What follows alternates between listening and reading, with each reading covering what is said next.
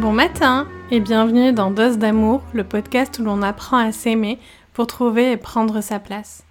Je suis Leila Kadilouche, enseignante du cours d'autocompassion par la pleine conscience créé par les chercheurs Kristen Neff et Christopher Germer. Je suis également coach bien-être par l'autocompassion certifiée et accompagnatrice au changement. Et on se retrouve avec Laetitia pour l'épisode 24, toujours dans le cadre de la capsule estivale Fierté. Laetitia est bisexuelle.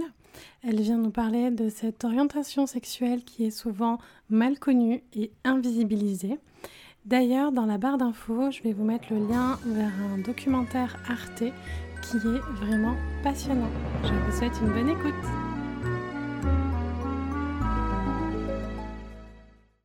Bonjour Laetitia. Bonjour Leïla. Merci d'être avec nous aujourd'hui pour cette capsule estivale LGBT. Est-ce que tu veux bien te présenter, s'il te plaît? Ouais, tout à fait. Bah, déjà, merci de, m'avoir invitée. Euh, moi, je m'appelle Laetitia, j'ai 32 ans et euh, je suis plein de choses, mais notamment, je, suis une femme cisgenre euh, qui se considère comme étant bisexuelle. Et, voilà, sinon, à côté de ça, je, suis aussi maman, je suis aussi médecin, comme je disais, je suis plein de choses, mais c'est vrai que euh, mon orientation sexuelle fait partie de, mon identité, donc euh, c'est chouette de pouvoir euh, témoigner aujourd'hui. Merci beaucoup.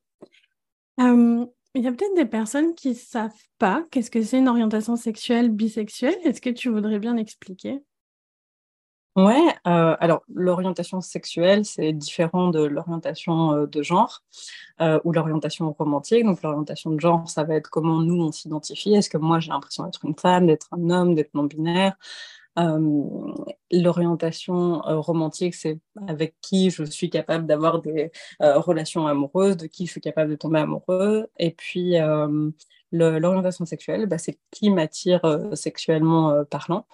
Et donc, euh, la bisexualité, c'est le fait d'être euh, capable d'être attiré sexuellement à la fois par les hommes et par les femmes. Merci. Comment, euh, toi, tu as pris conscience de ton orientation sexuelle? Alors, c'est très drôle parce qu'on m'a souvent posé la question de mon coming out, comment ça s'était passé, comment j'en étais arrivée à là. Et en fait, moi, j'ai l'impression que j'ai jamais vraiment eu de grand coming out, de grande histoire parce que euh, j'ai pas l'impression qu'il y ait eu un moment où euh, je me suis dit, ah ouais, c'est ça, j'ai juste l'impression d'avoir toujours su et juste pensé que c'était la norme et que bah voilà, tout le monde avait des crushs euh, euh, sur ses copains et sur ses copines. Et, euh, et en fait, ça s'est fait vachement euh, vachement naturellement. Et puis j'avais pas forcément de, de mots quand, quand j'étais enfant à mettre dessus.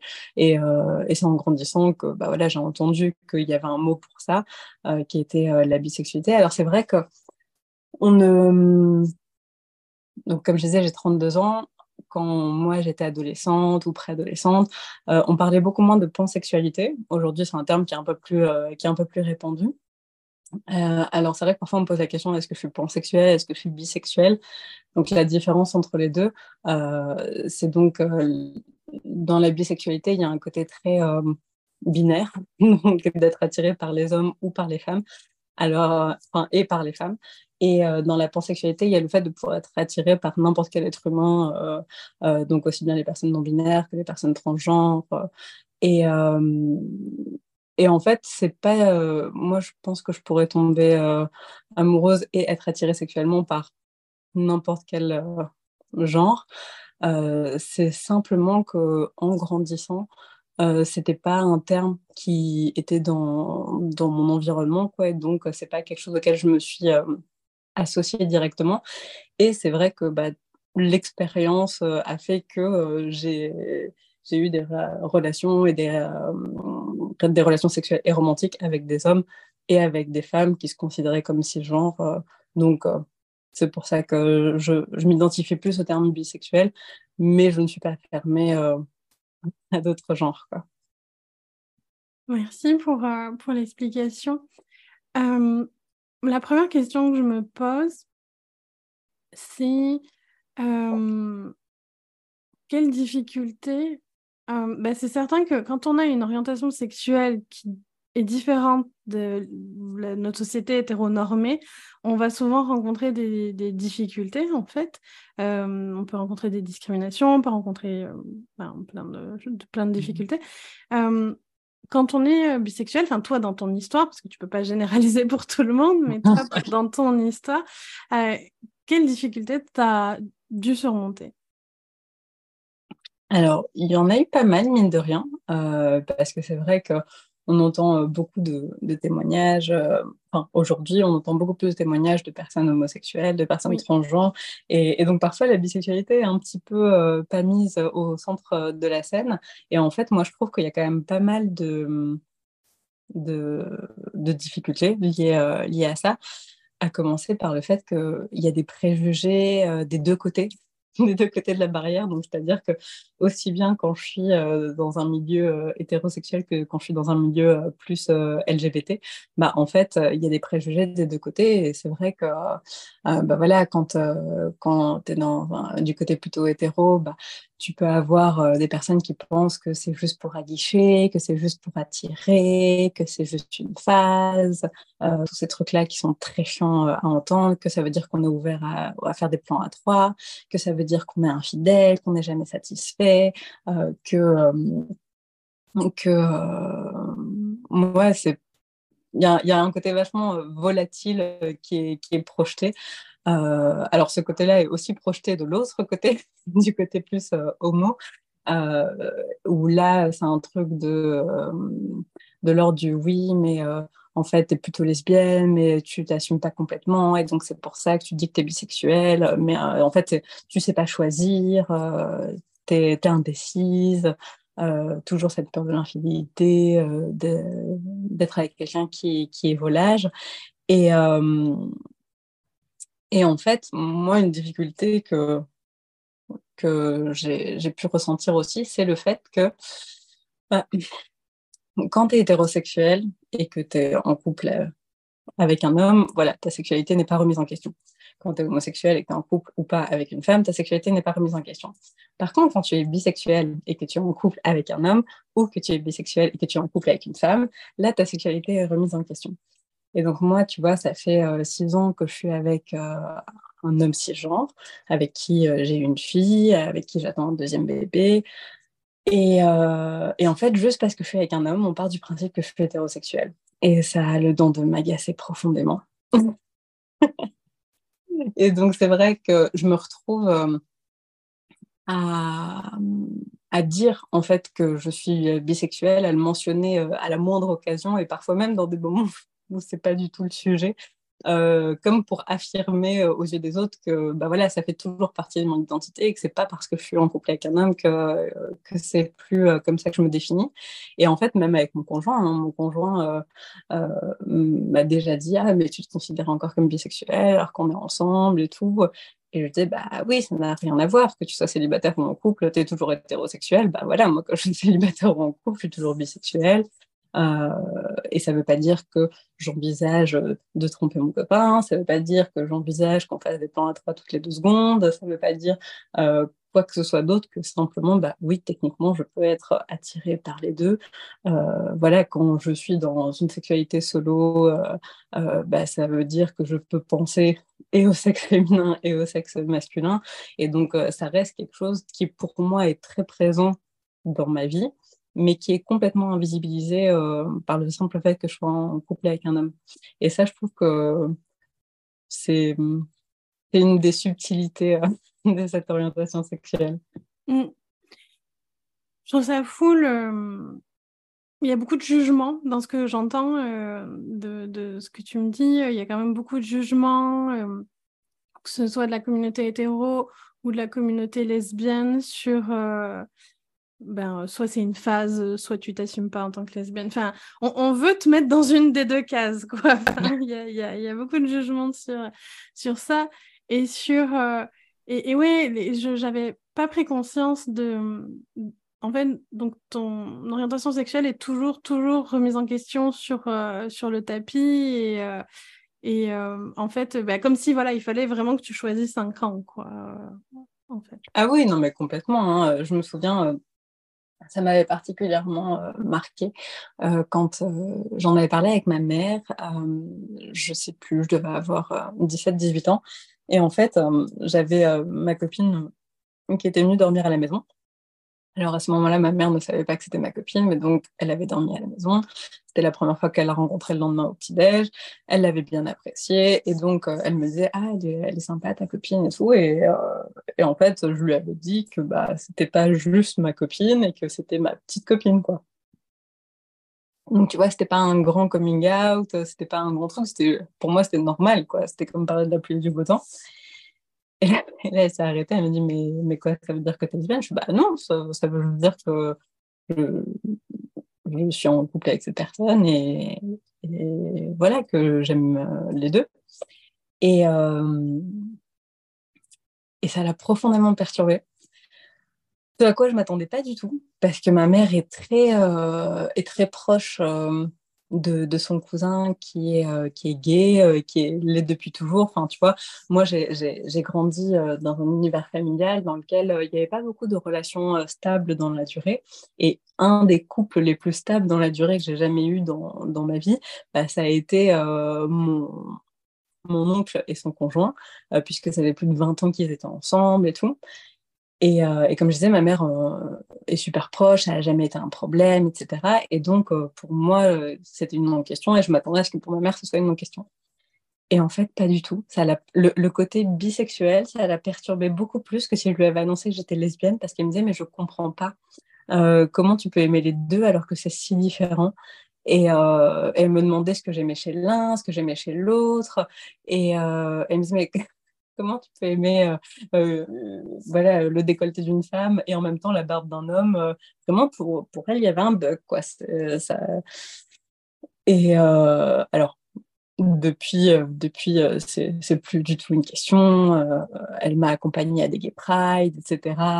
voilà, elle n'a aucun problème avec ça. Mais vraiment, sur le moment, ça l'avait beaucoup interrogée. Et effectivement, c'est un truc qui revient beaucoup. Et maintenant, c'est de plus en plus discuter euh, en société. Et donc, il y a aussi euh, un peu ce, préjugé de d'effet de mode. Ah oui, mais tu dis que tu es bisexuel parce que c'est à la mode d'être bisexuel. Tout, le monde est, tout, le monde est bisexuel. Euh, ce, qui, ce qui est aussi une façon d'invisibiliser pardon, la, le quotidien de quelqu'un, quoi, en fait. Mmh, mmh, je, pense que la réaction de ta maman, elle doit être assez commune. Et en même temps, moi, la première chose qui m'est venue, c'est mais pourtant, tu peux aimer le gâteau au chocolat et la tarte au citron, et c'est extrêmement différent. Hein. bah ouais. bah ouais, complètement. Et puis, tu vois, des fois, les gens me demandent, mais c'est vraiment un 50-50 tu vois, je dois presque euh, avoir une valeur numérique et tout. Et puis en plus, moi, c'est très drôle parce que j'ai toujours dit que j'étais plus attirée par les femmes. Euh, donc, euh, que voilà, si je devais mettre un chiffre, j'étais peut-être 80% attirée par les femmes et 20% attirée par les hommes. Mais enfin, voilà, j'étais plus facilement attirée par les femmes. Et en fait, c'est simplement que les, les femmes qui ont des rapports sexuels avec les femmes sont plus invisibilisées. Il faut, enfin, c'est moins facile de faire des rencontres euh, je trouve, que euh, juste euh, un homme et une femme hétérosexuels. Et donc la vie a fait que j'ai plus souvent relationné avec, avec des hommes qu'avec des femmes, alors qu'à la base, j'avais le sentiment que mm, j'étais plus facilement attirée par les femmes. Mais voilà, il y avait, il y avait un, cette difficulté supplémentaire. Bah, c'est ça, mon conjoint, je l'ai rencontré sur Tinder. Et je me souviens, euh, au début, euh, j'avais mis le filtre juste pour rencontrer des femmes. Et en fait, au bout de 3-4 semaines, ça me saoulait parce que j'arrivais à rien. Donc, c'est pour ça que j'ai rajouté les hommes. Et c'est comme ça que je les rencontrés. Mais donc, tu vois, à la base, c'était pas du tout euh, le plan, en fait. et puis, c'est vrai que dans, dans, la bisexualité, je trouve que tu. Il y, a, un côté, tu, tu compiles les préjugés et les tares présupposé des, des deux côtés. Euh, donc, tu es, doublement perdant. Enfin, tu vois, par exemple, moi, je suis pas euh, la femme la plus féminine du monde dans, le, dans le cliché euh, de la féminité. Euh, je me maquille pas tous les jours, je porte pas des talons tous les jours, j'ai pas tout le temps des robes, des choses comme ça. Mais voilà, j'ai les cheveux longs, je m'habille pas, enfin, je m'habille de façon très, très lambda. Et, et en fait, dans, dans le milieu lesbien, il y a un peu cette dichotomie entre les femmes femmes et les femmes butch qui sont plus, plus masculines. Euh, et, c'est vrai que je me souviens qu'en tant que fille, euh, enfin femme plutôt, euh, plutôt du côté féminin du spectre, bah, on ne me voyait pas du tout comme une cible potentielle. J'étais tout de suite présupposée hétérosexuelle. Et donc, même quand j'étais dans un bar lesbien, on pensait que j'étais l'amie hétérosexuelle qui était venue accompagner ses potes homo. Euh, je me souviens même une fois, euh, j'étais en train de me balader euh, main dans la main avec une, autre femme en plein milieu du Marais, donc quartier gay parisien. Et justement, j'étais en train de discuter de ça, du fait que bah, ça me saoulait un peu parce que on, partait, toujours le principe que j'étais hétéro et tout. Et vraiment, il y a une inconnue qui, qui m'a interpellée dans la rue pour me dire C'est vrai que tu fais vraiment pas lesbienne. Hein. et j'étais là, genre, ok, clairement euh, comment je suis supposée rencontrer une femme si euh, j'ai pas l'air d'être attirée par les femmes, si même en le clamant euh, sur tous les toits, bah, en fait, on ne me croit pas. Euh, ou on ne me croit pas assez. et donc, voilà, c'est vrai que la, bisexualité, je trouve, a quand même vraiment ce, ce, côté double tranchant, quoi, où tu cumules un peu, un peu les préjugés et les difficultés, quoi. Oui, il y a une double discrimination. J'ai une amie qui est bisexuelle qui me disait exactement la même chose que toi, on en discutait.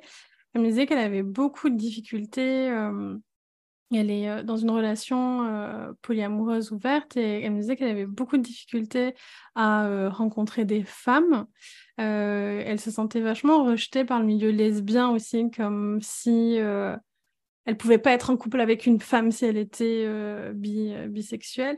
Et en même temps, c'était plus facile de rencontrer des hommes, comme, euh, comme tu dis, mais c'est aussi plus accepté par la société, plus facile pour euh, avoir des enfants, plus facile euh, accepté dans le milieu de travail, dans, dans, dans tout ça, en fait. Et elle, elle, me parlait de ça et ça, ben, c'était vraiment une souffrance pour elle, ce, côté difficulté. Et j'ai l'impression que c'est un peu rejet de la part, euh, enfin, ouais, double discrimination, quoi, rejet des, mhm. euh, des, des, deux côtés. Ouais, et puis tu, et puis tu te dis que c'est vachement surprenant parce que euh, voir une minorité qui est discriminée être discriminante, il y a un peu un côté, sérieusement, les gars, la règle de base, c'est pas un peu ne fais pas autre ce que tu n'aimerais pas qu'on te mm. fasse. donc, c'est vrai qu'il y a cette difficulté-là. Et, euh, et, ouais, je me reconnais complètement dans ce que, dans ce que disait ton, ton, ton ami. Euh, je sais que quand j'ai été en couple euh, avec un homme, bah, en fait, mes amies lesbiennes, tout de suite, il y avait un, un, fossé qui se creusait, quoi. Il y avait un gap, c'est-à-dire que en fait, j'ai l'impression que dans ma vie, il y a eu des périodes où euh, j'avais des euh, amis hétérosexuels et j'étais en couple avec des hommes, et puis il y a eu des périodes où j'étais dans des couples, dans des cercles d'amis euh, homosexuels et où j'étais en couple avec des femmes, où je relationnais avec des femmes. Mais c'est clair que autant mes amis hétérosexuels, qui sont mes amis du lycée, du collège et tout, n'ont jamais eu aucun problème avec ça, autant mes amis que je rencontrais dans le milieu LGBT, alors, il y avait l'acceptation théorique de elle est euh, bisexuelle et puis il y avait l'acceptation pratique de ouais mais en fait j'ai pas envie d'entendre parler de, de, ta relation avec ton mec ça me concerne pas ça me regarde pas euh, et, et, et, je ça me permet pas de créer du lien quoi. Donc euh, euh c'est sûr que c'était c'était un vrai frein. Et d'ailleurs aujourd'hui je te dis ça fait six ans que je suis avec mon conjoint et bah, j'ai plus vraiment de contact avec ces amis-là simplement parce que parce que elles n'ont pas forcément réussi à passer outre ce, truc-là et, et, voir tous les autres points communs qu'on avait et voir que j'étais toujours la même personne et qu'on pouvait toujours rire les mêmes blagues et sortir dans les mêmes bars et, et qu'il n'y avait aucun problème avec ça quoi. Mais et puis en plus c'est vrai que les, personnes LGBT se battent tellement pour avoir une égalité de droits euh, et d'accès et euh, de privilèges que c'est clair que quand je me suis mis en couple avec un homme euh, pour une relation sérieuse, que j'ai commencé à avoir des enfants, etc., je dirais pas que j'ai culpabilisé, mais il y a eu un côté où je me suis dit, ok, je sais très bien ce que vont penser les autres, que j'ai choisi la solution de facilité, que voilà, maintenant j'ai plus tous ces, toutes ces préoccupations de PMA, de droit, de mariage, etc. Euh, il y a vraiment ce, truc de, euh, tu choisis, vu que les deux voies sont possibles, bah, tu as choisi la voie de la facilité, alors qu'en fait, je suis juste tombée amoureuse de quelqu'un. quoi. Oui, c'est ça. tu n'as pas choisi, euh, tu es tombée amoureuse d'un être humain. C'est ça, je me, je me suis pas dit, j'ai pas les moyens pour une PMA, donc bah, tant pis, ce sera un mec. quoi. c'est ça. J'aimerais revenir sur le stéréotype volage parce que c'est un stéréotype qui revient énormément euh, pour euh, les personnes bisexuelles. Euh, ben, je me souviens de quelque chose que j'avais lu et un, je pense que c'était un témoignage que j'avais lu ou que j'avais vu en vidéo, mais euh, une personne qui euh, veut relationner avec un homme, enfin une femme qui veut relationner avec un homme, une femme bisexuelle, et l'homme qui lui dit Ah ben non, mais je suis pas sûre que tu vas pas me quitter pour une femme. Oui, tu peux te mettre avec une hétéro, t'es pas sûre qu'elle va pas te quitter pour un homme. ou qu'elle va pas te quitter tout court pour personne. Voilà, aussi. Enfin. Euh, euh, et il y a souvent aussi l'association euh, être bisexuel et être polyamoureux, être en couple ouvert, euh, tout ça. donc je voudrais dire que non, il y a plein de gens qui sont bisexuels et qui sont en couple monogame, fermé. c'est pas, ça vient pas forcément avec, ça c'est d'autres d'autres choses aussi. Qu'est-ce que tu voudrais dire toi sur ce stéréotype? Bah, comme tu dis, il y, a, plein de choses qui se mélangent euh, dans, la tête des gens. Euh, moi, je suis clairement monogame, je suis clairement dans des relations fermées, exclusives. Euh, et c'est une non-question pour moi de la même façon que je, suis, je suis bisexuelle. Et donc, c'est clair que je trouve que c'est pas juste et que c'est pas et c'est très frustrant. Et euh, en fait le, le, corollaire de ça c'est que en gros soit mes partenaires ou mes partenaires potentiels ont pu me dire qu'ils pensaient que euh, je pourrais les quitter pour un autre ou une autre. Mais en fait même s'ils n'avaient pas cette croyance là il y avait l'autre côté de la pièce, c'était mais si tu restes avec moi, tu ne seras jamais complètement satisfaite. Parce qu'il y aura toujours une partie de toi qui ne euh, sera, pas, qui sera pas satisfaite. Et, et qu'est-ce que tu veux répondre à ça en fait? Enfin, vraiment, moi, ça, a toujours été un gros point d'interrogation de, de savoir quoi répondre à ça. Parce que bah, il y a un moment donné, euh, à part croire ce que je te dis sur le fait que euh, bah, si je pars, ce sera pas forcément pour quelqu'un d'autre et que le sexe n'aura rien à voir c'est pas euh, c'est pas un truc où euh, un coup je sors avec un homme, un coup je sors avec une femme, et puis un coup je sors avec un homme, et puis après je, euh, sors avec une femme. Non, enfin j'ai eu des périodes où j'ai enchaîné les femmes, et d'autres où j'ai enchaîné les hommes, et d'autres où ça s'est alterné, mais c'était voilà par hasard et ça ça jamais été quelque chose que je cherchais consciemment. C'est jamais venu d'un endroit de manque de, de, quelque chose. C'était juste les, aléas du, monde des, des rencontres amoureuses et, et sexuelles dans la vingtaine, quoi. Mais je, moi j'ai du mal à comprendre ça dans le sens où euh, je pense, enfin, ça n'a rien à voir avec ton orientation sexuelle, ça a à voir avec qui tu es et tes besoins. Il y a des gens qui ne peuvent pas être en couple monogame parce que ce n'est pas qui ils sont, qui peuvent pas être satisfaits en couple monogame indépendamment de leur orientation euh, sexuelle en fait. Euh, de, ah oui, clairement. Clairement. C'est ça, et il euh, et, y a des personnes qui sont monogames et qui peuvent être bisexuelles, mais complètement heureuses, épanouies euh, avec une seule personne, peu importe son genre en fait. Ben c'est ça, mais en fait, je pense que ça vient du, du besoin de l'être humain de mettre les gens dans les cases et d'avoir des, des, bons manuels de bonne conduite qui sont bien stricts et, et, où on sait comment réagir dans chaque situation parce que parce qu'en fait moi j'ai l'impression que c'est que des spectres que ce soit la sexualité que ce soit le type de relation je veux dire euh, combien de fois j'ai entendu des personnes se dire hétérosexuelles, mais me raconter qu'ils ont eu quand même une expérience avec, avec le même sexe. mais, mais, tu comprends, ça comptait pas parce qu'ils étaient jeunes.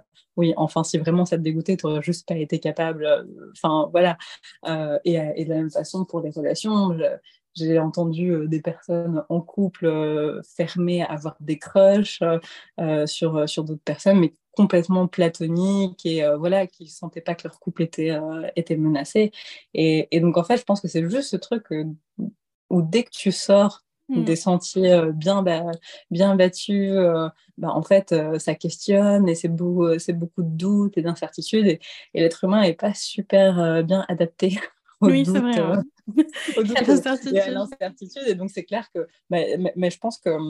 Enfin, probablement que les personnes qui, qui, disent ouvertement que euh, la monogamie, ça les intéresse pas, bah, qui doivent avoir aussi ces, a priori de c'est des volages, qui savent mmh. pas s'investir, alors qu'en fait, euh, pas forcément. Il y a des gens qui sont complètement investis, mais ils sont complètement investis dans deux relations et pas juste une. Bien sûr. Et inversement, il y a des gens qui sont euh, pas du tout investis dans la seule et unique relation qu'ils ont. Donc, euh, ouais, non, je pense que c'est, vraiment juste ce truc de euh, je sais pas, ça me fait peur. Euh, mon cerveau est en alerte d'imaginer tous les scénarios.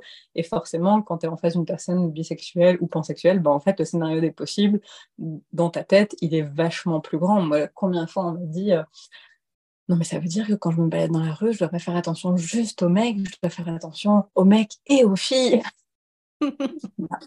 Ou sinon, tu me fais juste confiance et tu fais attention à personne, en fait. ça marche. Ça, ça marche aussi. Euh, je voudrais en profiter, euh, comme tu es médecin, pour euh, poser une question qui me, qui, qui, pour, qui, pour que laquelle j'ai de la curiosité depuis longtemps. C'est est-ce que les orientations sexuelles et les enjeux liés à la communauté LGBT, c'est des choses que vous voyez en études de médecine? Alors, oui et non. Euh, c'est des choses qu'on voit un peu plus, mais clairement pas encore assez. Euh, la médecine reste euh, très hétérocentrée, très cisgenre centrée, très pénétration centrée. et quand je dis pénétration, c'est bien sûr pénétration pénis-vagin. donc, donc c'est clair que on a des lignes directrices dans notre cursus. Voilà, c'est pas qu'on n'a jamais entendu parler euh, des, hommes qui ont des rapports sexuels avec les hommes, qu'on appelle euh, les HSH et euh, des FSF, donc les femmes qui ont des rapports sexuels avec les femmes, mais ça fait pas partie intégrante du, cursus de base de, de, tout le monde. Donc moi, je suis en médecine générale et dans, dans ma fac, euh, uniquement pour les médecins généralistes, il y avait des séminaires qui étaient proposés, qui étaient donnés par des associations euh, LGBT justement pour parler euh, de, ces populations spécifiques, là. Mais donc tu vois, c'était un truc où je, je, crois pas que c'était, de mon souvenir, je ne crois pas que c'était obligatoire. Peut-être que ça l'est devenu depuis.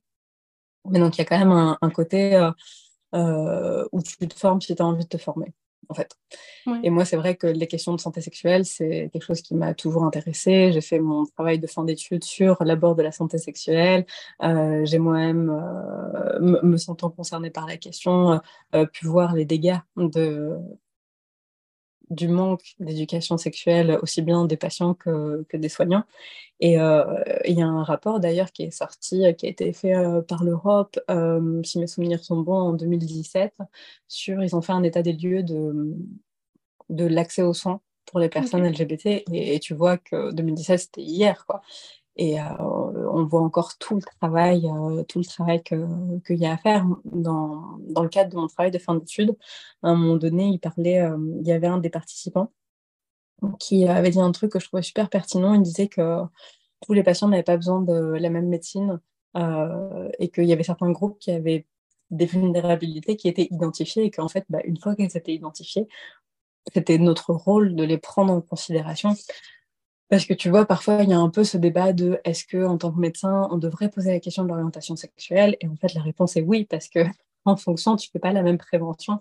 Moi, je sais que, euh, et particulièrement pour les femmes qui ont des rapports sexuels avec les femmes, euh, comme elles sont encore plus invisibilisées que les hommes qui ont des rapports sexuels avec les hommes, bah, ça veut dire qu'en termes de prévention, c'est aussi plus euh, difficile.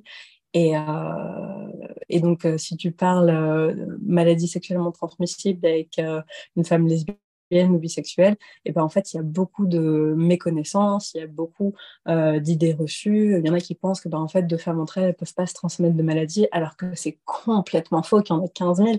il y a, moi, j'ai déjà eu l'occasion d'expliquer à des patientes ce que c'était une digue dentaire et comment fabriquer une pour se protéger des MST quand tu fais un cunilingus. Elle me regardait avec des yeux grands ouverts de Ah bon? Donc, donc, euh, c'est pour ça que je trouve que c'est assez important qu'il y ait euh, une représentation des, euh, des minorités dans l'espace public, parce que c'est comme ça que ça vient après cette même représentation dans l'espace euh, médical et, euh, et, ça a des conséquences. En fait, on sait que les, personnes qui font partie de la, communauté LGBT sont plus à risque de suicide, sont plus à risque d'avoir des troubles en termes de santé mentale, sont plus à risque de prostitution, de dépendance euh, à, certaines substances, de, à certaines maladies sexuellement transmissibles. donc, il y, y, a une vraie vulnérabilité. Euh, c'est pas, pas juste ah, ça me saoule que les gens aient des préjugés sur moi. C'est vraiment, il y a des gens qui meurent à cause de ces préjugés. Et sans parler du, de la personne qui s'est fait tabasser en bas de chez lui, mais vraiment juste par mauvaise connaissance des soins nécessaires, de la prévention nécessaire et euh, aussi bien du côté des patients que, des médecins. Quoi. Oui, mais tu vois, moi, je, suis en études de psychologie là, et euh, pour le moment, il n'y a rien. Alors, euh, ça dépend des universités parce que le programme en psychologie n'est pas, pas le même dans toutes les universités, donc j'imagine que ça dépend des universités, mais je suis quand même à Paris 8, tu vois, c'est quand même une grosse université. Et euh, à part, euh, la seule chose qu'on sait, c'est à partir de quand ça a été enlevé dans le DSM5 euh, que c'était une maladie, mais c'est la seule chose qu'on voit. Et moi, ça me choque énormément. Alors après, on peut faire des formations à côté si on veut, etc. Mais pour moi, ça devrait être dans le cursus général parce que, comme tu dis, on le sait que c'est une population qui est plus à risque de problématiques de santé mentale. Puis, ben, on se forme à être psychologue. Donc, enfin, donc, a priori, vous êtes un peu concerné quand même. ça, me paraît euh, logique.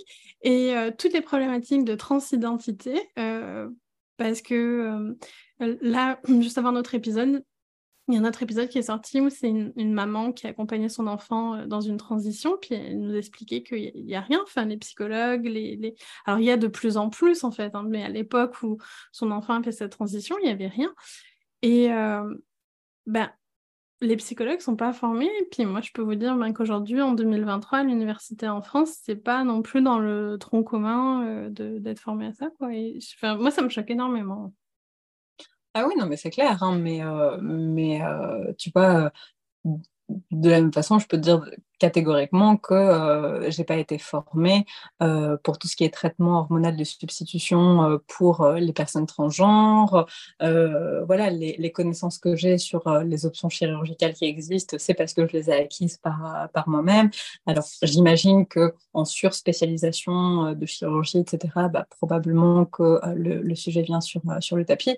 Mais, mais voilà, encore une fois, je ne sais pas dire avec certitude si c'est obligatoire ou si c'est pour les personnes qui veulent se surspécialiser là-dedans. Euh, mais, mais, voilà, il n'y a, a, pas beaucoup de centres de référence qui existent, euh, il n'y a pas beaucoup de professionnels qui sont soignés, et comme tu dis, il y en a de plus en plus, ce qui est super parce qu'il était temps, et, euh, et que ça ne concerne pas... En fait, quand on parle de minorité, on a l'impression qu'on est en train de parler d'une poignée de personnes, mais en fait, cette poignée de personnes, ça représente des dizaines, des centaines de, milliers d'individus sur, la planète. On n'est pas en train de parler de, euh, trois pèlerins euh, qui se battent en duel. Quoi. Euh, c'est, vraiment des, chiffres qui sont énormes. Les chiffres varient d'une étude statistique à l'autre. Je crois que la dernière fois, j'avais regardé, c'était euh, 9% euh, euh, de la population serait euh, appartenant à la communauté LGBT, mais c'est énorme, c'est une personne sur 10 en fait. Et, s'il y avait autre chose, un autre problème de santé qui concernait une personne sur 10, ben, en fait, il y aurait beaucoup plus de choses qui, qui seraient mises en place. Mais, mais tu vois, en même temps, de la même façon, on n'a pas euh, de cours spécifiques sur euh, la santé euh, des personnes racisées. Voilà, c'était une question que j'avais aussi.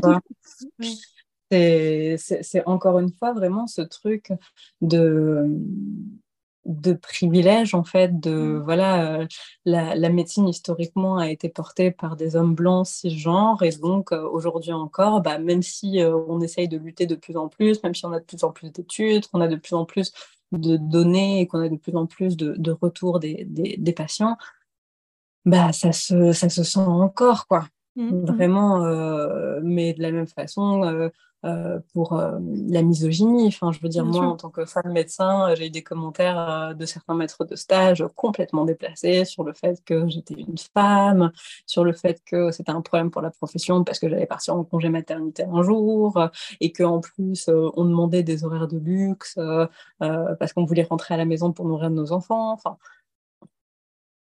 voilà. Et, et en fait, moi, je trouve ça très dommage parce que c'est une chose de comprendre d'où on vient, de comprendre l'histoire qui a fait que, bah, ok, le fait est que euh, la médecine encore aujourd'hui est très cisgenre, euh, hétéro, euh, masculine, euh, blanche, etc. C'est une chose de le comprendre, c'en est une autre de s'arrêter là. Mm-hmm. et, et, donc, je pense que hum, y, a, y, a, une citation que j'aime bien qui, qui dit celui qui a le, le privilège de savoir a le devoir d'agir. Et je pense pas que ce soit. Euh, souvent, on attend des minorités que ce soit elles qui éduquent les gens, qui éduquent les professionnels, qui éduquent la population. En fait, ils ont autre chose à faire par définition, ils ont euh, plus de problématiques qui les euh, retiennent souvent euh, la tête sous l'eau. Et donc, c'est au reste du monde qui est perché au sommet de ses privilèges de s'intéresser à, à mon sens, à, leur, à leurs conditions et à ce qu'ils peuvent faire juste pour se souvenir que bah, c'est des êtres humains et qu'à la fin de la journée, on a tous les mêmes envies, les mêmes besoins fondamentaux. Quoi. Complètement, je, te rejoins, je te rejoins complètement. Euh, j'ai une dernière question. Euh, peut-être qu'il y a des jeunes adultes qui nous écoutent et qui se disent Ah, la bisexualité, ça me parle au final, peut-être que euh, c'est mon orientation sexuelle. Qu'est-ce que tu voudrais dire à ces personnes? J'aimerais leur dire que le nom, l'étiquette, on s'en fout. Que, que fait, l'idée, c'est de c'est de suivre ses envies et que c'est OK si ses envies elles changent et c'est OK d'explorer, d'être curieux euh, et finalement se rendre compte que, que oui ou que non. Euh, euh, mais voilà, j'aurais juste tendance à, à, leur, à leur conseiller de, de se faire confiance et d'explorer quoi. De ne pas, se mettre, de pas se mettre de barrières parce que le monde le fera bien assez pour eux.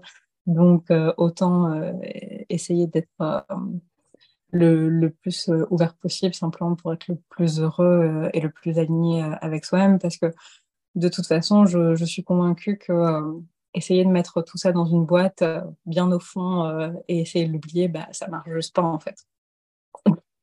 D'expérience, et quand je vois mes patients et quand je vois mes amis, il n'y a jamais personne qui a réussi à tenir sur le long terme.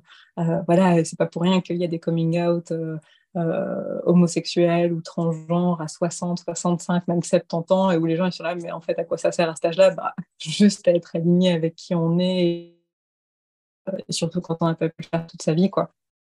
Donc, ouais, je dirais vraiment de ne pas se prendre le fond, en fait, c'est chouette c'est une partie chouette de la vie de, de, pouvoir relationner, de pouvoir avoir du plaisir entre deux adultes consentants. Et donc, euh, voilà, autant, euh, autant laisser euh, le maximum de légèreté et d'ouverture là où c'est possible. Quoi. Merci. Merci Laetitia d'avoir été avec nous aujourd'hui pour nous partager ton histoire. Bah, merci à toi de m'avoir reçu encore une fois. Merci d'avoir écouté cet épisode jusqu'au bout. Si tu as aimé ce podcast, tu peux mettre un petit cœur ou un commentaire et le partager, sans oublier de t'abonner. Cela m'aide beaucoup et c'est la meilleure façon de soutenir ce podcast. Si tu as des questions ou tu veux simplement suivre mes projets, je t'invite à me rejoindre sur Instagram et Facebook à leila.lklcoaching. Je répondrai à tous vos messages, j'adore échanger avec vous. Tu pourras notamment savoir plus sur mes accompagnements, la formation Dose d'amour pour apprendre à mettre de la joie et de l'apaisement dans sa vie, et les dates des prochains cours d'autocompassion en pleine conscience.